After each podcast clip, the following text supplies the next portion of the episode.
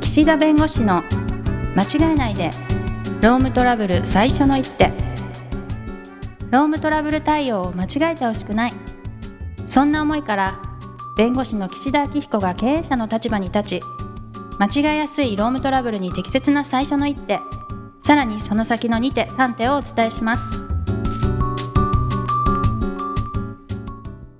皆さん、こんにちは。弁護士の岸田明彦です。こんにちは、ナビゲーターのとちおえみです。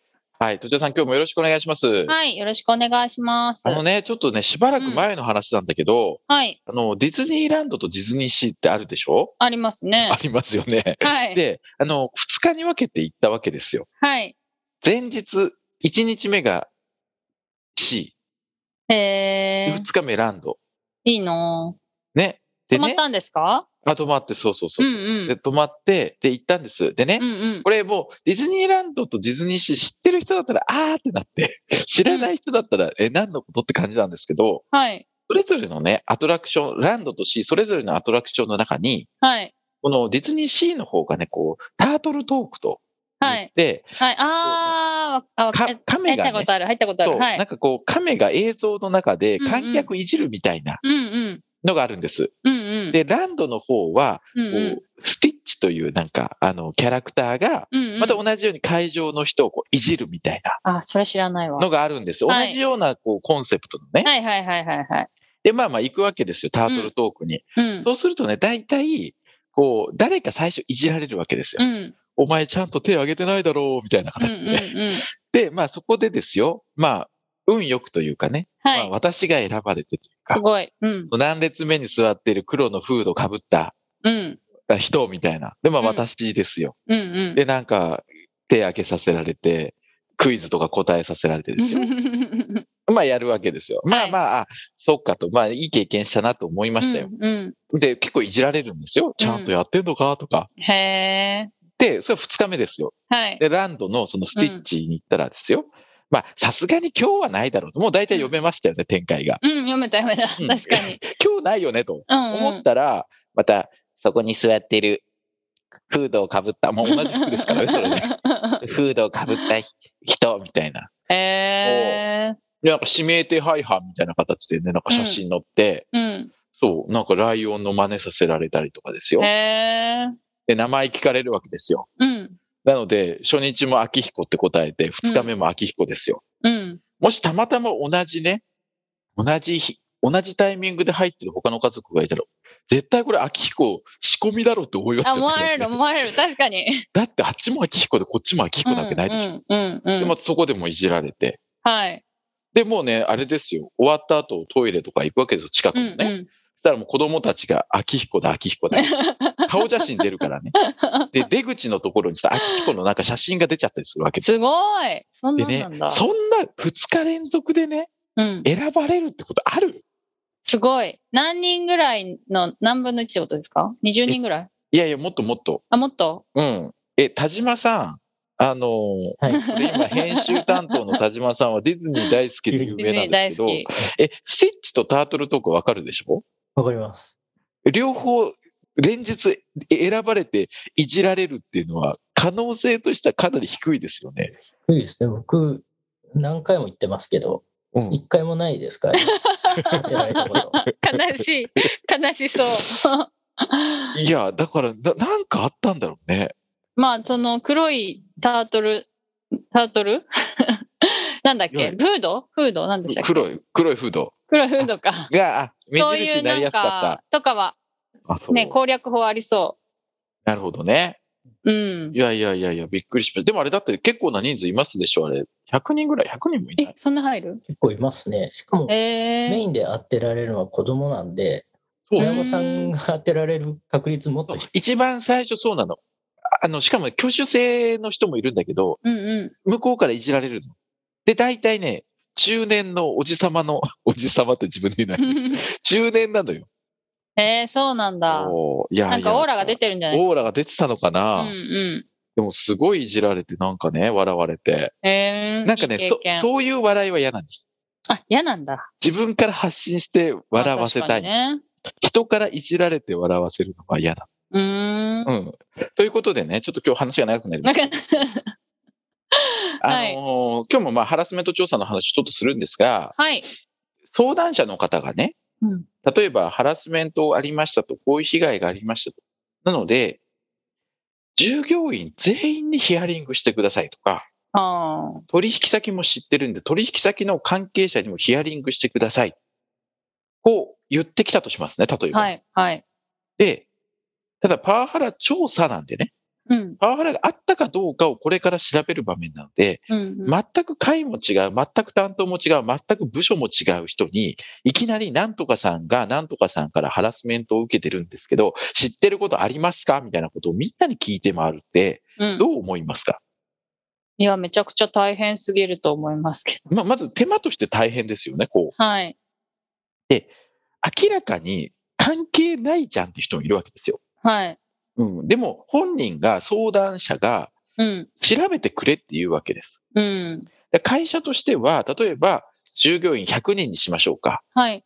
で、1000人とか言ったら確かに全員聞くの無理だよねって気がするんですけど、例えうばん従業員100人、うんで、。一つのオフィスにいる、はい。でまあ、全員に聞こうと思えば物理的には聞ける。うん。でも、パハラスメントが起きてるのは特定の部署の特定の人と特定の人との間のハラスメント。うん。なので、見てる人は限られてるはずなのに、うん。とにかく全員に聞いてくれとく。うん。いうふうに言われたら、うん。相談者の、まあ、そういう意見を聞いたときに対応者の方はね、どういうふうにしなければいけないと、まあ、思いますかという、まあ、相談なんですね。うん。まあ、それはでも、やる必要はないと思いますけどね。言われた通りには。そう。で、やる必要がない理由をどう、この説明するかだよね。その相談者の人に。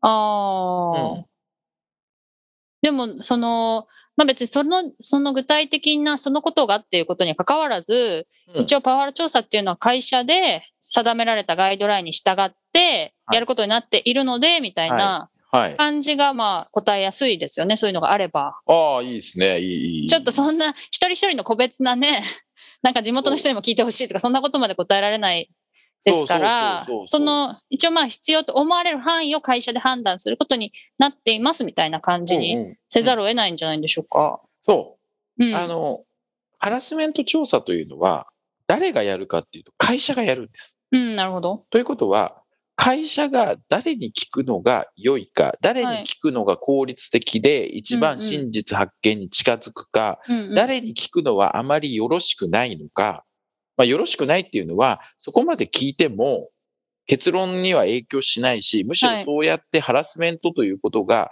こう社内に広がりすぎることによる逆のね、被害うん別の被害が生ずる可能性もあるんで、うん、限られた範囲、もしくは必要な範囲で対応するという判断をまあ下すことも、は別にい。会社なのでできるんです。はい。ただ一方で、従業員の人が、そう、相談者の人が調べてほしいというわけですよ。はい。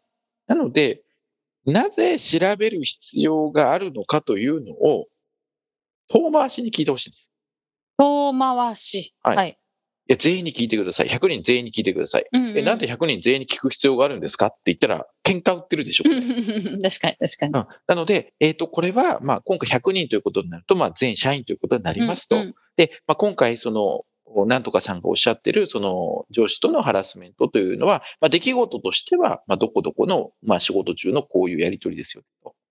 だとすると、うんうん。まあ、部署も違う、会も違う人については、聞いてくださいということだと思うんですけど、それは、その方々も、その出来事を見てるということなんですかとうんうん、要するに起きた出来事について知ってるか知ってないかなんで、うんうん。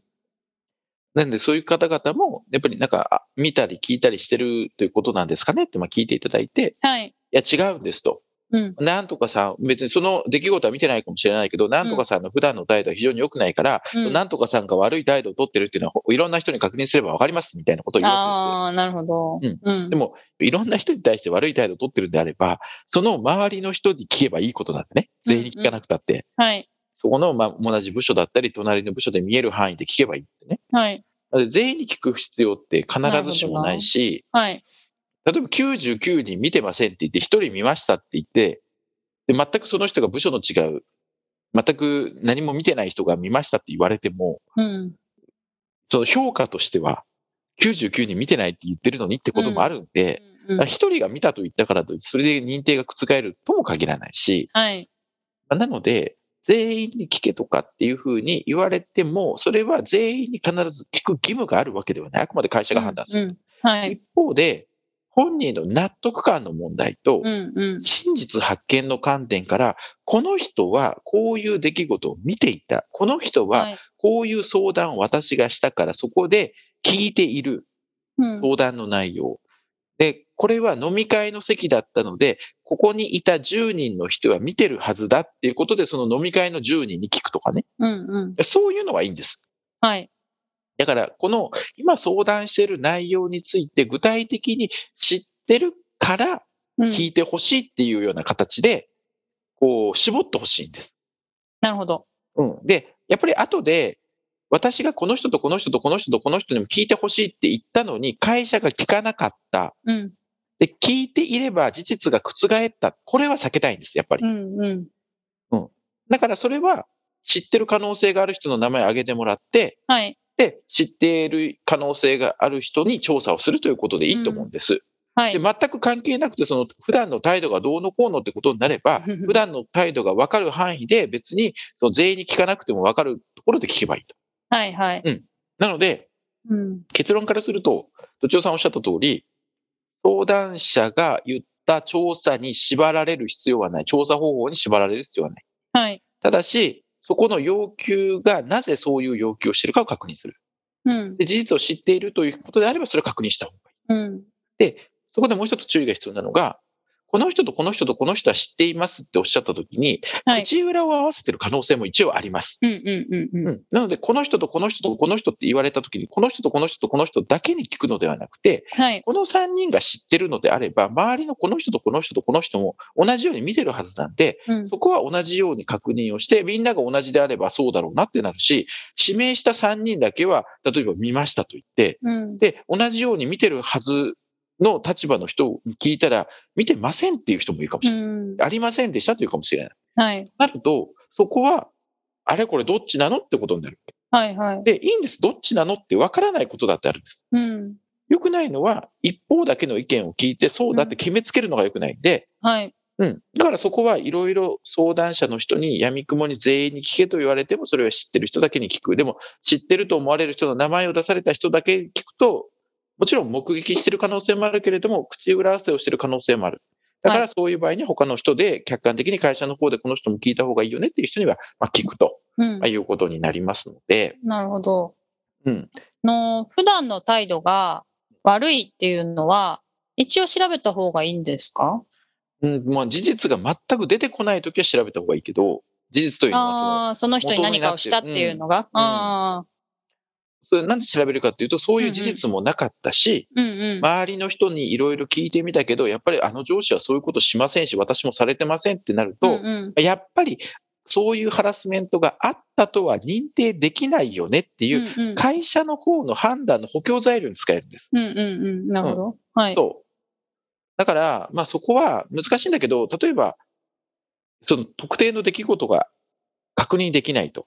はいでも、その上司の評判がむちゃくちゃ悪いと、周り、皆さんに聞いたらうんうん、暴。言ばっかり入ってるとかね、でも、でも、暴言を吐くからって、その当該この瞬間に吐いたかどうかの直接の証拠がないと、はいなかなか会社は認定しづらいですよ。ああそうなんだ、だそうでしょだって別に態度が悪くて、なんかやっうんうんてるからって言って、じゃあ、君が万引きしたのかって言ったって別に 、いや確かに人のものをしょっちゅう貸してって言って取る人かもしんない けど、勝手に取っていってね。でもじゃあここで万引きしたのはこの人かって言ったら、俺やってないって言ってて誰も見てないってなったら、それは確かに評判悪いけど、やったかっていう直接の証拠がないとなかなか認定難しい。それでも評判を一応聞くっていうのはやっぱりその疑りポイントをなんか狭めていくみたいなことなんですかね、そうですね、お互いそうです。うんうなんうんうんんで、あの、認定する方向にも認定しない方向にも確認する必要はあるけど、うんうんそれはもう全社員に聞く話ではないので、はやいはいっぱり関わってる人うん、仕事で関わってる人の範囲とか、まあ、目に届く範囲の人で、で、確認するというような形ですかね。なので、こういうふうに闇雲に調査の範囲が広がらないようにするためには、まずは相談者の人に、いつどこでどういうことがあったかっていうことを、やっぱり細かく言っていただくんですね。まあ、辛い思い出をね、あの、言っていただくことになるんで、それは負担ははい大きいんですけど、はいそうすると、その日にじゃあ誰がいた、その時間帯にどういう仕事が行われてきて、そこに誰がいたかって分かると、うんうん聞くべき対象がちゃんと絞られて、的外れな人に聞かなくて済むんで、はい。はい、そういう意味では、そういった調査をするためのヒアリングね。うんうん。うん、調査をするためにというか、まあ、具体的に何が問題となって、その問題となった事実について誰が対象としてこうヒアリングをすべきかみたいなことが、まあ、こうピンポイントで、ピンポイントというかね、あの適切にできるようはにい。やっていただく必要があるかなということなので、はいあの調査方法は縛られず、会社の判断でやるとまあいうことですね。はい、はい。ということで、時間になりましたので、今日はこの辺にしたいと思います。ありがとうございました。ありがとうございました。今回も番組をお聞きいただきありがとうございましたロームトラブルでお困りの方は「ロームネット」で検索していただき柿椿経営法律事務所のホームページよりお問い合わせください